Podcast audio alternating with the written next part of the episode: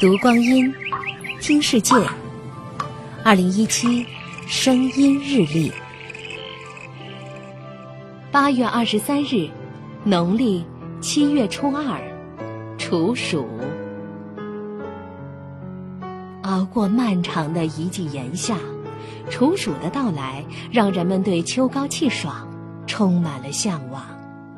离离暑云散，袅袅凉风起。吴三日，清凉值千金。处暑天不暑，炎热一场秋雨处暑一场凉。虽然有“暑气到此为止”的意思，但是对于江南一带来说，暑热或长或短，还要持续一段时间，这对农耕而言十分紧要。俗语称：“处暑满田黄，家家修岭仓。”苹果、梨等秋季水果都正处于最后成长期。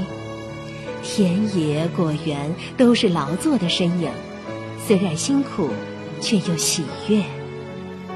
尽管现代人对食物的选择已经打破了季节的限制，但是新收获的谷物水果仍然是当季最受欢迎的美味佳肴。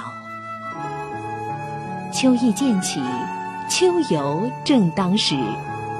虽说现在夏可往北避暑，冬可南移御寒，但是正如春天踏春的轻灵放松，秋天赏秋的宁静惬意，也是人与自然之间最当季的呼应。